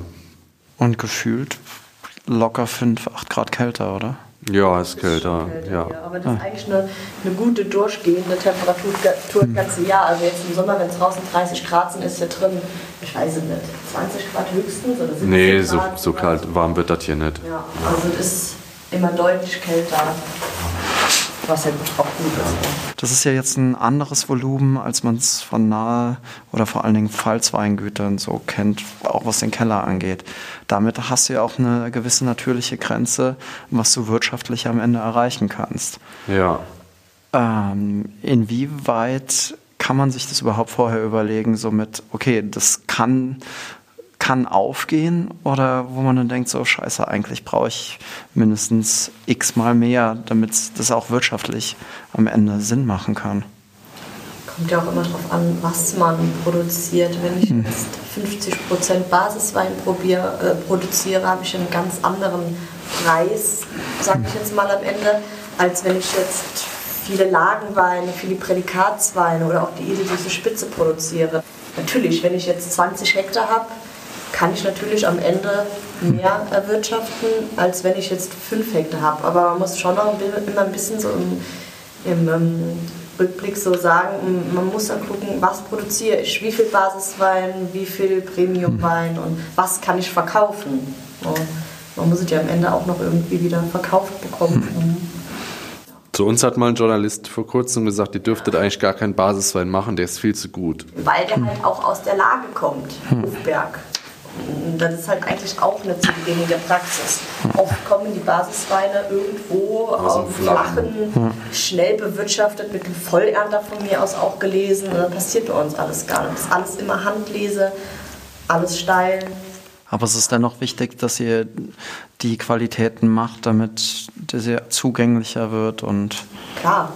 Also so einen Basiswein braucht man auch oft, um mal in so einen Markt reinzukommen. Also ganz am Anfang habe ich gar nicht, also wie ich noch allein war, hier, ähm, da habe ich gar keinen Basiswein ähm, produziert. Da habe ich wirklich keinen Gutsriesling gemacht. Die ersten Jahre nicht. Das kam erst, ähm, ich glaube 2010 oder 2011 haben wir angefangen, einen Gutsriesling zu machen. Ja. Nee, sowas brauchen wir auch. Wir bezeichnen das als Brot- und Butterweine und das ist auch für uns wichtig. Das sind alltägliche Weine, weil es kann, ja gut, wir sind Freaks, aber äh, der, der normale Weintrinker oder Weinkonsument kann nicht jeden Tag ein großes Gewächs trinken oder eine Flasche Wein, die, die äh, mehr wie 20 Euro kostet. Ähm, das können die meisten Leute sich dann einfach nicht leisten, aber wir sind trotzdem froh über eine gute Flasche Wein äh, für um die 10 Euro. Und davon, davon leben wir auch. Aber wie die Barbara sagt, ähm, das sind jetzt nicht die riesen, riesen Mengen. Ähm, und das wollen wir auch nicht, das wollen wir auch nicht. Wir wollen nicht hier Mr. und Mrs. Gutsriesling werden. Das können andere machen. Dafür haben wir auch eigentlich viel zu viele gute Wingerte, das muss man auch sagen. Mehr, dann müsste man rein theoretisch gute Sachen opfern und das wollen wir nicht. Nee. und sage ich jetzt mal flache Lagen von mir aus jetzt sage ich mal dazu kaufen, wo wir aber auch keine Lust zu haben. Man muss auch sagen, wir haben auch einfach die Maschinen nicht, um die alle zu bewirtschaften und das gibt einfach keinen Sinn für uns. Nee, das passt doch nicht zu unserer Philosophie und zu dem, was wir jetzt auch alles schon erzählt haben. Das, das würde nicht passen, dass man da jetzt in Flache geht auf Masse. Wir wollen einen guten Gutsriesling machen ähm, und ich glaube, der ist auch gut oder die Basis. Ähm, aber wo wir unseren Fokus drauf legen, ist wirklich diese, die Lagenweine. Ja, oder auch schon der Ortswein. Also der Ortswein ist so das Bindeglied praktisch zwischen der Basis und, und, und der Lage, wo ich sagen muss, ähm, es muss nicht immer der, der, der Hofberg sein, es darf auch mal der Troner sein, weil der ist auch schon richtig seriös und ernsthaft. Ähm, da kriegt der Kunde äh, super geile Wein für, für, für, für kleines Geld. Ja. Man hat es ja oft auch, dass so gerade die Ortsweine schneller zugänglich sind. Also so, dass du bei, bei den großen Gewächsen oder gerade oder anderen Stufen viel länger brauchst, bis die sich so zeigen. Ähm, das macht's davon leben und verkaufen wahrscheinlich ja noch, noch mal deutlich schwerer. Weil die Leute ja oftmals gar nicht die Geduld dazu haben. Und, und, aber ihr habt ja die Ernte da, es muss ja irgendwo hin. Wir haben ja eine kleine Menge, jetzt hm. sage ich mal, von so einem Lagenwein oder von einem Troner, da ist die Menge ja nicht so mega groß. Und ich muss schon sagen, dass viele Kunden wirklich Verständnis dafür haben, dass die Weine, wenn, wenn die jetzt gerade erst gefüllt wurden, dass dann die Lagenweine auch einfach noch frisch sind und dass sie ihre Zeit brauchen. Und ich habe auch viele Kunden, die dann wirklich sagen, boah, ich bin jetzt schon gespannt, wie der in drei Jahren schmeckt. Hm. Und die legen sich die Weine auch wirklich zurück. Was jetzt bei den Händlern groß passiert, weiß hm. ich jetzt natürlich nicht, aber die werden die ja auch an Privatkunden Festnetze hm. weiterverkaufen. Und also das funktioniert eigentlich ganz gut, mit einer gewissen Menge natürlich. Also wir bleiben da jetzt nicht drauf sitzen, im Gegenteil. Also so ein Goldtröpfchen trocken oder so ein Häschen trocken, eigentlich sind die Weine viel zu schnell ausverkauft. Ja, also wir verkaufen ja nicht mal ein Jahr an, an, an so Weinen. Ja, und was wir dann mal machen oder ab und zu ähm, mit dem Jahrgang 2013, da hatten wir was zurückgelegt an Hofberg Trocken und haben den jetzt letztes Jahr erst wieder in, in Verkauf gebracht. Auch wieder viel zu wenig Wein von so einem Wein. Der war so ruckzuck weg. Da haben wir ein Dreivierteljahr haben wir an, dem, an der Partie dann nochmal verkauft und ähm, da haben wir jetzt auch gesagt, Mensch, guck mal, da hätten wir jetzt nochmal mehr von haben können. Aber klar, du legst sowas dann erstmal auf Seite, das heißt, das Geld ist gebunden, das hast du nicht. Das musst du dann auch erstmal imstande sein, das zu machen oder auch zu wagen. Einfach, ja. Ja, und dann haben, haben wahrscheinlich dann auch wieder so Häuser, die es nicht erst seit 20 Jahren gibt, auch meist nochmal so einen kleinen Rennvorteil, weil sie das Spiel halt einfach auch schon mehrere Jahrzehnte genau, durchgemacht richtig, haben. Ja. Ja. ja. Ich da immer wieder auf alte Jahrgänge zurückgreifen kann, ist schon eine tolle Sache, wenn ich mhm. jetzt sagen kann, wir haben jetzt 2018, ich springe jetzt einfach mal einen Schwung 2008, also mhm. zehn Jahre vorher raus. Das ist schon eine tolle Sache muss man aber auch machen können. Und das ist ja auch, wenn ich dann jedes Jahr mache, Wein zurücklege, mir mit unserem engen Keller hier, sage ich mal, wir haben gar keinen Platz, die ganzen Weine zurückzulegen. Gut, du könntest dafür was anmieten und ja, so weiter, das kannst ja, du machen, aber. Machen, dass sich das rechnet, das ist ja auch wieder. Ja. Wie viel verkauft ihr denn wohin? Das meiste geht ins Ausland. Das meiste geht wirklich ins Ausland. Das ist, ähm, die USA ist ein großer Markt für uns, aber auch das europäische ähm, Ausland. Und das ist wirklich krass. So, sowas wie Spanien, das ist unser, unser größter Markt in Europa. Skandinavische, die skandinavischen Länder, die sind wichtig für uns, ähm, aber auch die asiatischen Länder. Aber wenn wir über Asien sprechen, dann ist es, ja, das ist Japan, es ist Taiwan, es ist ein bisschen was in Hongkong, ja, das, das ist es dann auch. Und dann noch Australien kommt noch dazu. Und wie ist es, wenn jetzt so aus dem, äh, wie es in Bordeaux und sonst wo passiert ist, dann der freundliche Mensch von weit her ankommt und sagt so, ich hätte jetzt gerne 80 Prozent von eurem Laden, aber dafür investiere ich X und so. Sind, sind so Modelle interessant? Da war schon mal sowas, ähm, also da waren schon mal Leute da, das ist ein paar Jahre her. Ähm, das war verlockend, aber ähm, das ist für uns nichts Langfristiges. Das hat dann nichts mehr mit diesem Familienbetrieb zu tun. Du gibst es ja aus der Hand, du bist ja, an, ja du bist, du bist wie ein Angestellter dann und ähm, bist dann auch abhängig von, von, von, von deren Ideen, von diesen stillen Teilhabern oder, oder wie man es bezeichnen will, was es dann für eine Gesellschaftsform wird oder ist. Ähm, inwiefern die da Einfluss nehmen wollen oder Lust drauf haben oder müssen. Ja.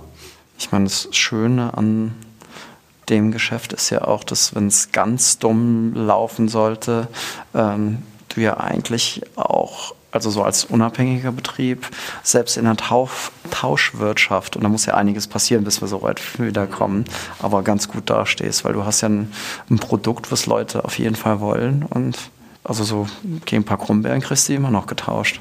Ja, gut, das stimmt, ja, ja. Aber da, da wollen wir da wollen wir nicht mehr hin, also zurück, ja.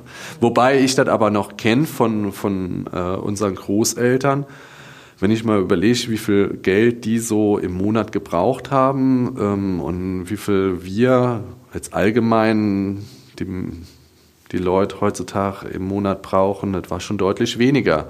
Die hatten, ähm, da geht's auch so ein klein bisschen wieder zurück jetzt. Äh, die hatten dann ihren eigenen Garten, wo sie ihr Gemüse angepflanzt haben.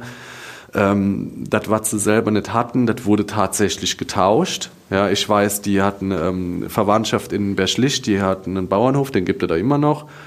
Äh, von denen kriegen wir heutzutage auch noch das Fleisch. Äh, gut, das bezahlen wir, das tauschen wir nicht.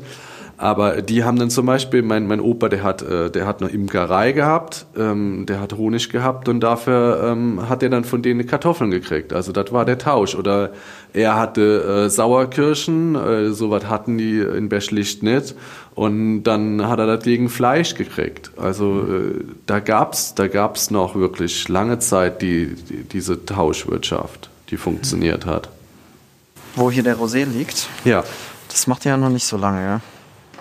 Nee.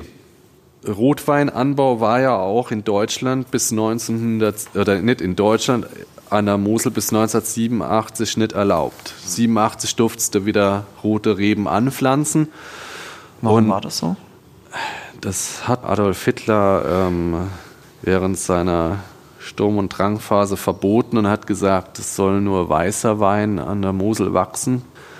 Und dann wurde es, glaube ich, 1933 verboten und man hat dann irgendwie vergessen, anscheinend das Gesetz zu ändern. Und äh, 1987 äh, wurde es dann wieder erlaubt. Ich glaube, es war 87. Genau. Und deshalb gibt es auch wieder Rotwein an der Mosel. Ja. Ich glaube, immer noch mehr schlecht wie recht. Die Mosel ist ein Weißwein, die Mosel ist ein Weißwein äh, oder ein Riesling-Anbaugebiet ähm, und das soll auch so bleiben. Das ist auch gut so, das passt gut mit dem Schiefer und was dazu passt in Sachen Rot als Rebsorte, das ist der Spätburgunder. Ähm, alles andere macht nicht viel Sinn oder beziehungsweise kann hier, ich sage jetzt mal, noch nicht wachsen. Ja, ja ich sag mal so ein Syrah und so. Ähm, das kann mal in einem Jahr was werden, aber äh, in, in den anderen fünf Jahren dann nicht. Und wir haben ein bisschen Spätburgunder. Ähm, wir haben einen halben Hektar Spätburgunder. Das meiste ist jung, ein Weinberg ist alt, den haben wir gekauft, ähm, der ist aus den 90er Jahren, Anfang der 90er Jahren. Und ähm, da gibt es dann in guten Jahren einen Spätburgunder als Rotwein auch, kleine Mengen. Und ähm, dann ein bisschen Rosé, Stillwein, wo wir jetzt hier davor stehen.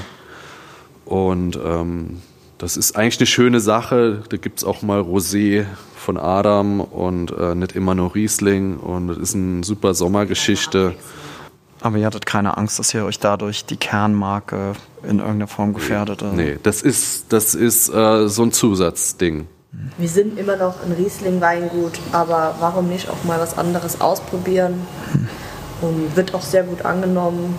Das ist auch wirklich was, es ist auch wirklich was Seriöses, weil es ist das ist jetzt nicht auf gut Deutsch gesagt der Keller zusammengekehrt. Das ist 100% ähm, Spätburgunder. Da sind keine faulen Beeren drin. Und ähm, das ist ähm, auf der Maische ähm, stehen geblieben für neun, neun Stunden und dann ist es abgepresst. Spontan vergoren auch im Edelstahltank. Und das Schöne ist, wenig Alkohol, nur 10,5 Prozent und mit der Mineralität äh, vom Schieferboden ähm, macht das schon richtig Spaß. Ja, das ist jetzt nicht hier ein kräftiger Südfranzose. Ähm, das kannst du halt wunderbar genießen auf der Terrasse im Frühjahr und im Sommer. Da fällst du jetzt gleich um mit den 10,5 Prozent Alkohol. Ja. Da kommt, da fahren wir gerade den Goldröpfen. Wir fahren den Goldröpfen.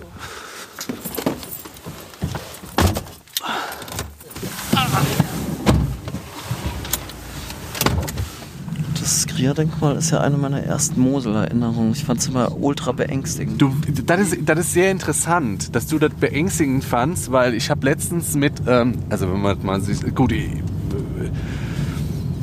äh, ich sehe das eher ein bisschen neutraler. Ich habe letztens mit einem alten Winzer hier gesprochen, mit dem Alfred, der ist jetzt 82.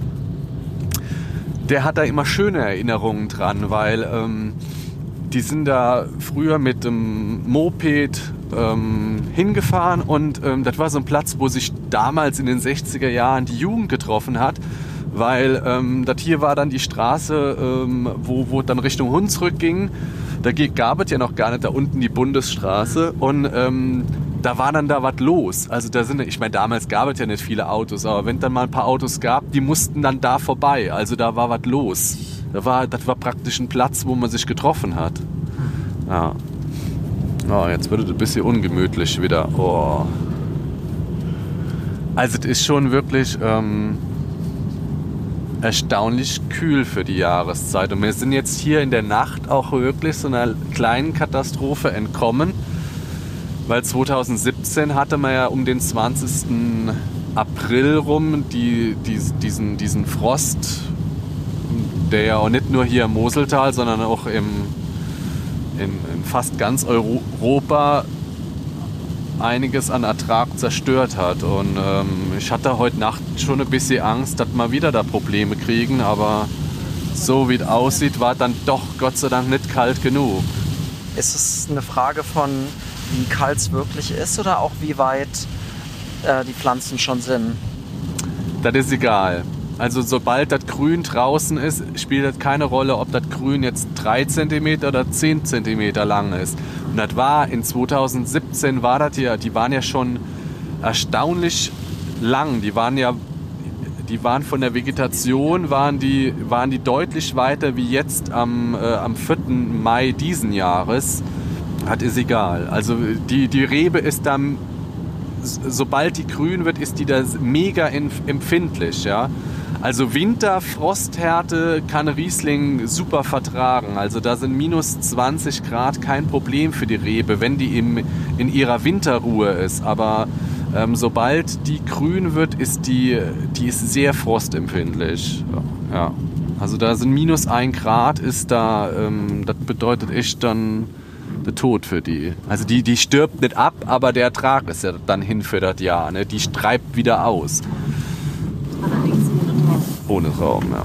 Oder ja. deutlich weniger. Und dann kann es halt auch mal sein, dass dir ein ganz großer Prozentzahl der Ernte fehlt. Ja, das war ja in 17 so. Ne? Damit musste halt leben. Ja, das ist, äh, da, dafür hatte man jetzt zum Beispiel in 2018 einen super Herbst. Ähm, die Weinberge haben gut getragen, aber dann hast du zum Beispiel, äh, das war jetzt zum Beispiel 2018 ähm, ein segenreicher äh, Ertrag und dann hast du 17, das war dann schon im frühen Frühjahr klar, das, wird nicht viel, weil der Frost halt ähm, gewütet hat. Oder in 2016, das ist echt, manchmal ist es wirklich verrückt.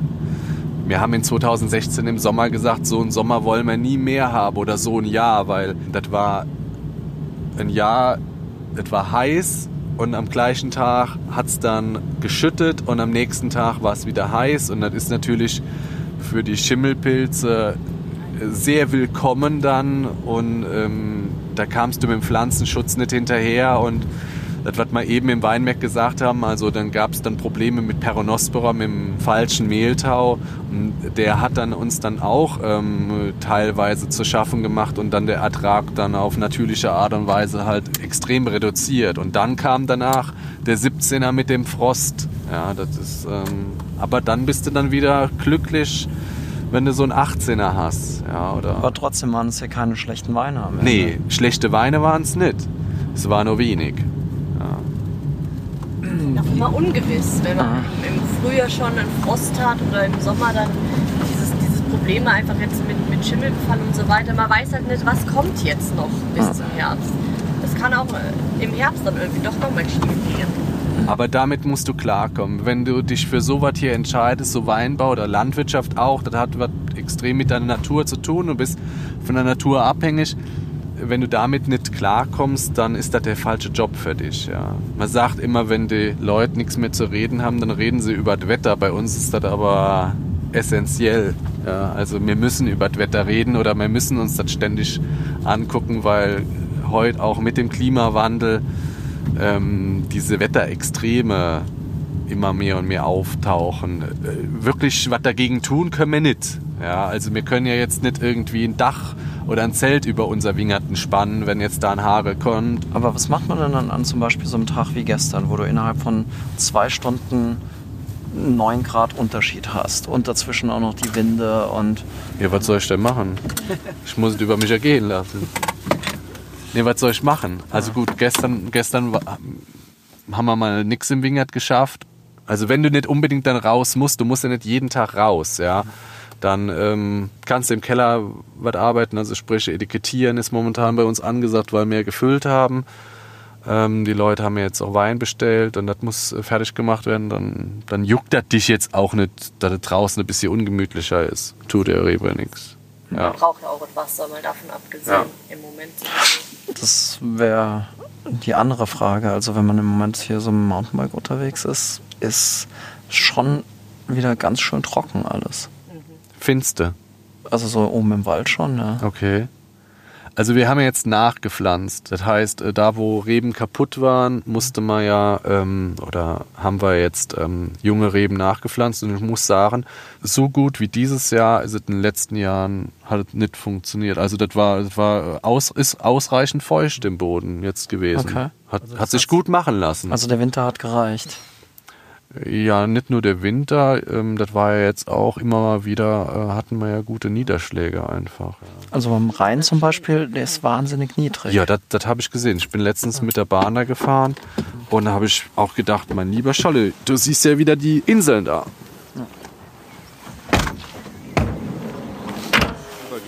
Wir sind jetzt hier in, in der Lage Piesbotter Goldtröpfchen.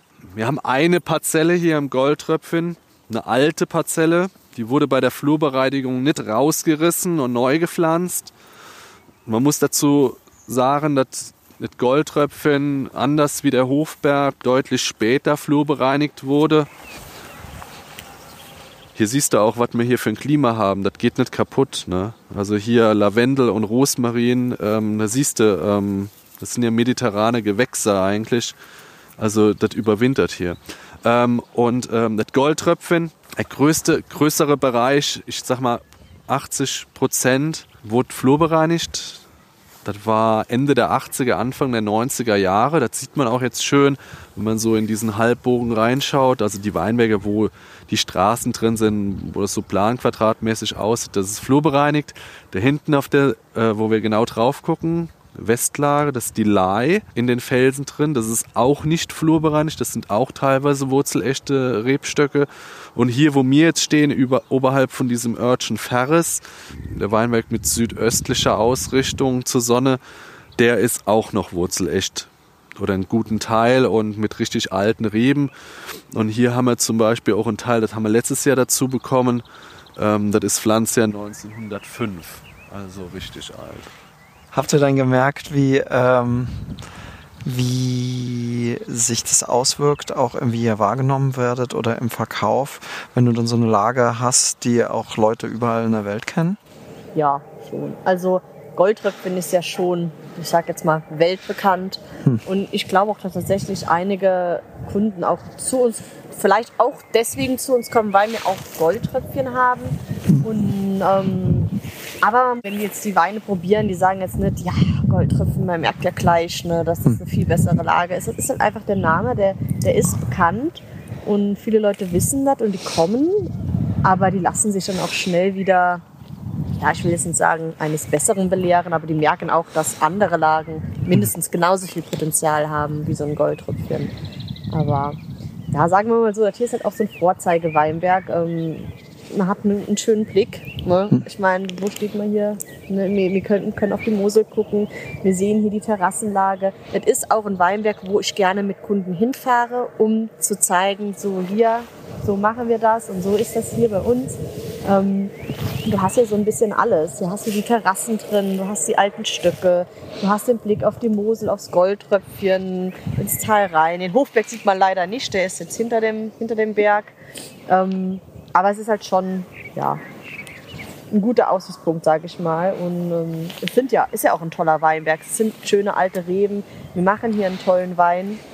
Äh, ja, kommt halt dann schon ganz gut an. Das passt ganz gut in Portfolio rein, dieses Spielchen äh, zwischen Hofberghäschen und Goldtröpfchen.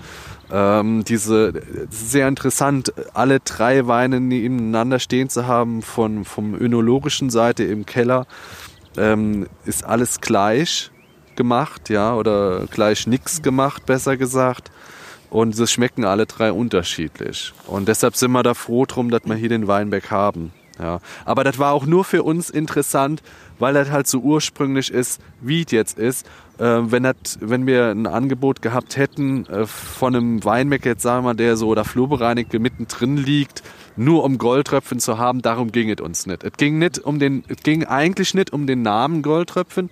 Es ging uns eigentlich von vornherein um den Wingert hier. Halt so ein bisschen ein Projekt auch. Ne? Wir mussten halt hier auch viel machen.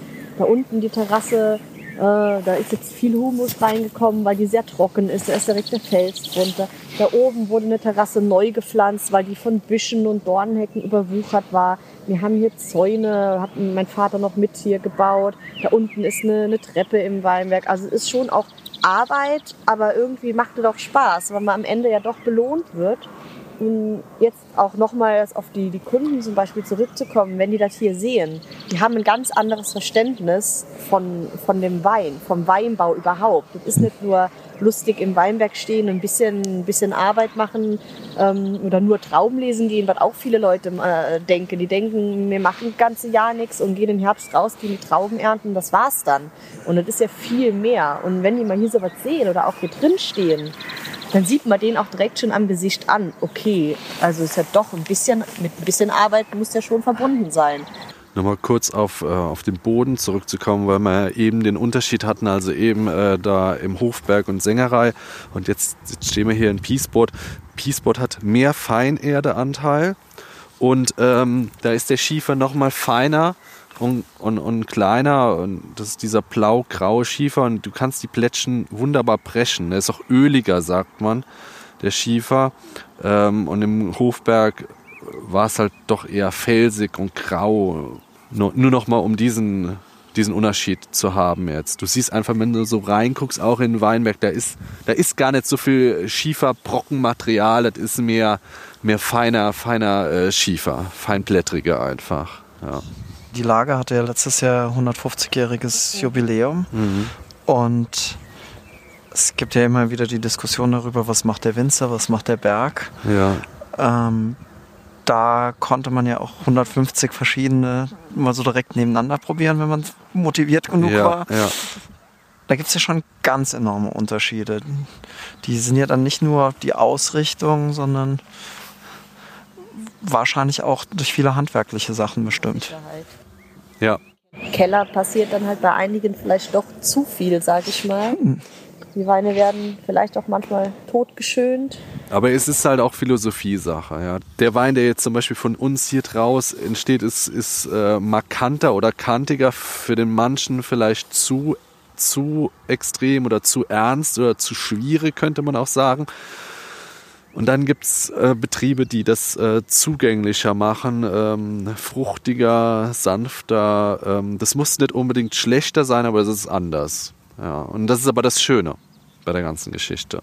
Inwieweit ist man denn so, wenn man eben denselben Wingert äh, bearbeitet, so Konkurrent? Und es gibt da ja teilweise auch echte Freundschaften. Also so hier am Fuße habe ich zumindest schon mal mit äh, manchem Traditionsbetrieb zumindest schon mal ein Glas Wein trinken sehen. Ach so, meinst du? Ja, aber das ist so, ich denke, wie überall. Also man kann manchmal mit manchen Leuten kannst du gut und mit manchen Leuten kannst du gar nicht. Und, oder da kommt schon die Familie, das ist dann wieder so ein, so ein Traditionsding. Die, die, da kommt dann die eine Familie schon mit der anderen nicht und das äh, lässt da auch besser so, weil dann kriegst du mit deiner Familie Probleme und ja, genau. Aber Wir kommen uns da jetzt auch nicht in die Quere, sag ich mal. Ja. Bloß Jeder hat so seine Kunden, seine Händler. Gut, natürlich, man weiß ja auch nicht, kann natürlich sein, dass der eine Händler sich für Weingut A anstatt für B entscheidet. So ist es halt. So ist es halt nun mal. Damit müssen wir leben. Das ist ja nicht nur bei uns hier in der Lage, das ist ja überall so. Es ist halt einfach, wenn die Lage bekannt ist, wollen natürlich auch möglichst viele Winzer was von dem Kuchen abhaben. Und dann kommen auch die großen und bekannten Winzer hier rüber und wollen auch was haben. Und ja gut, so, das ist halt nun mal so. Wir können ja deswegen nicht den ganzen Berg kaufen. Nee, das ist jetzt hier auch nicht, ähm, unser Hausberg ist der Genau. Hofberg und ähm, das ist ein schönes, Das ist ein schönes Zubrot hier. ja, also wir sind, wir sind hier froh, dass wir den Weinberg haben. Ja, Aber es ist ja schon ein mittleres Abenteuer, auch gerade bei so, also es geht ja um Lagen, um Grenzen, um Reviere, um Terroir und dann gibt's ja halt auch, auch Terroirgepinkel. Also, und du bist ja dann, also schon mal allein aus einem anderen Dorf. ja, ja. Das ist nicht einfach. Das ist nicht einfach. Ja, genau. Ja, ja. Wobei man sagen muss, ähm, jetzt die Trona und die Peaceporter, ähm, das funktioniert ganz gut, die Kombi. Das, das funktioniert, aber das würde dann mit anderen äh, Ortschaften dann wiederum nicht funktionieren. Ja. Aber wir wollen jetzt auch nicht viel weiter weg. Wir sind mit den drei Sachen sind wir happy. Wir haben keine Ambitionen, ähm, jetzt in den nächsten Jahren noch irgendwo anders einen Weinberg zu kaufen. Das macht dann noch mehr Verwirrung, finde ich. Also ich meine, mit drei Sachen kannst du gut. Wir sind halt auch einfach ein kleines Weingut und irgendwo, denke ich mal, ist da auch die Grenze gesetzt. Ich muss jetzt mit einem 5-Hektar-Betrieb nicht zehn verschiedene Lagen haben. Also irgendwo. Lieber dann, lieber dann mehr Menge auf diese drei bezogen und dass du dann auch für jeden Kunden was hast, dass du damit auch arbeiten kannst oder du kannst auch mal vielleicht was weglegen, wie dass du dann da so Milchkannenweise Weine produzierst, ähm, ja, von zig verschiedenen Weinbergen. Aber insgesamt ist es ja so, dass am Ende leben ja alle von der Gegend, dem Fluss, dem Berg. Jeder kriegt ja auch ein größeres Stück, wenn der Kuchen an sich ein wertvollerer Kuchen wird. heute leben die Leute anders davon. Früher, früher haben viele, war es ja nur Weinbau. Und heute ist es ja Weinbau und Tourismus auch. Auch hö- höherwertiger Tourismus. Davon leben die Leute jetzt auch äh, zum großen Teil, ja. Aber man muss auch sagen, es ziehen auch viele Leute wieder hierher, die einfach nur die Region schön finden. Arbeiten tun sie dann zum Beispiel in Luxemburg, was nicht weit weg ist. Oder ähm, ziehen dann auch wieder im Rentenalter her. Haben wir auch schon äh, erlebt, dass viele, viele Leute äh, sagen, nee, in der Großstadt will ich nicht alt werden. Ich will jetzt hier mein Rentendasein genießen. Und die sind halt, die sind halt einfach hier, weil sie es hier schön finden. Ja. Aber trotzdem muss man ja sagen, wir wohnen zwar hier auf dem Dorf, aber ich kann jetzt nicht sagen, dass hier nur Rentler, Rentner leben. Nee, nee, das nicht. Also das wäre ja schlimm. Aber ich finde, es sind immer noch sehr viele junge Leute da. Bleiben einfach hier. Die sind hier groß geworden und die sind vielleicht mal für ein paar Jahre weg und dann kommen die aber auch wieder. So, wenn die eine Familie gründen, sage ich jetzt mal. Oder ja, einfach dann erstmal eine Zeit lang weg waren und dann doch einen Job hier in der Nähe suchen und dann wieder zurückziehen, weil doch die, die Leute schon sehr heimatverbunden sind. Dann entstehen zum Beispiel hier wieder da vor der siehst auf der anderen Moselseite so kleine Neubaugebiete. Ja. die entstehen dann so. Also da, das sind jetzt, sag ich mal, wirklich Leute, die haben mit Sicherheit nichts mit Weinbau zu tun. Die haben da hingebaut, weil sie es da schön finden und arbeiten tun sie irgendwo anders.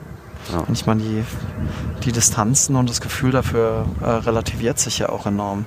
Wenn du in L.A. jeden Tag anderthalb Stunden ein Weg im Auto hockst, dann, Ja, ja. dann kannst du hier halt auch woanders schaffen. Genau, dann fährst du 40 Minuten oder so nach Luxemburg und fährst dann wieder in die Natur oder aufs Dorf zurück. Zurück im Dorf. Hier möchten wir uns nun auch gerne von Ihnen verabschieden. Wir danken allen Winzerinnen, ihren Teams und ihren Familien für ihre großzügige Zeit im Rahmen dieses Podcasts und die Liebe zum Detail, mit der sie jeden Tag aufs Neue an die Arbeit gehen. Für diese Folge natürlich ganz besonders Andreas Adam und seine Schwester Barbara Gudeli. Vielen Dank fürs Zuhören und begleiten Sie uns gerne weiter. In der nächsten Folge wird uns Helmut Donhoff an der Nahe entlang, zum Beispiel zur Hermannshöhle führen. Dies war Folge 1 von Charakter Böden, eine Jadostar-Produktion. Mein Name ist Thorsten Schmidt. Redaktion, Fotos und Interviews bei Yours Truly. Die Titelmusik ist eine Kooperation von Oliver Dorian Concept Johnson und Dennis Edleb Hürter. Alle weitere Musik kommt von Frank Westerkamp, Marc Übel und Dennis Hürter.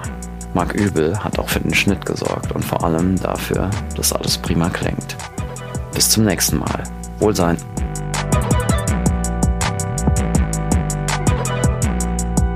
Ja, was soll ich denn machen? Ich muss es über mich ergehen lassen.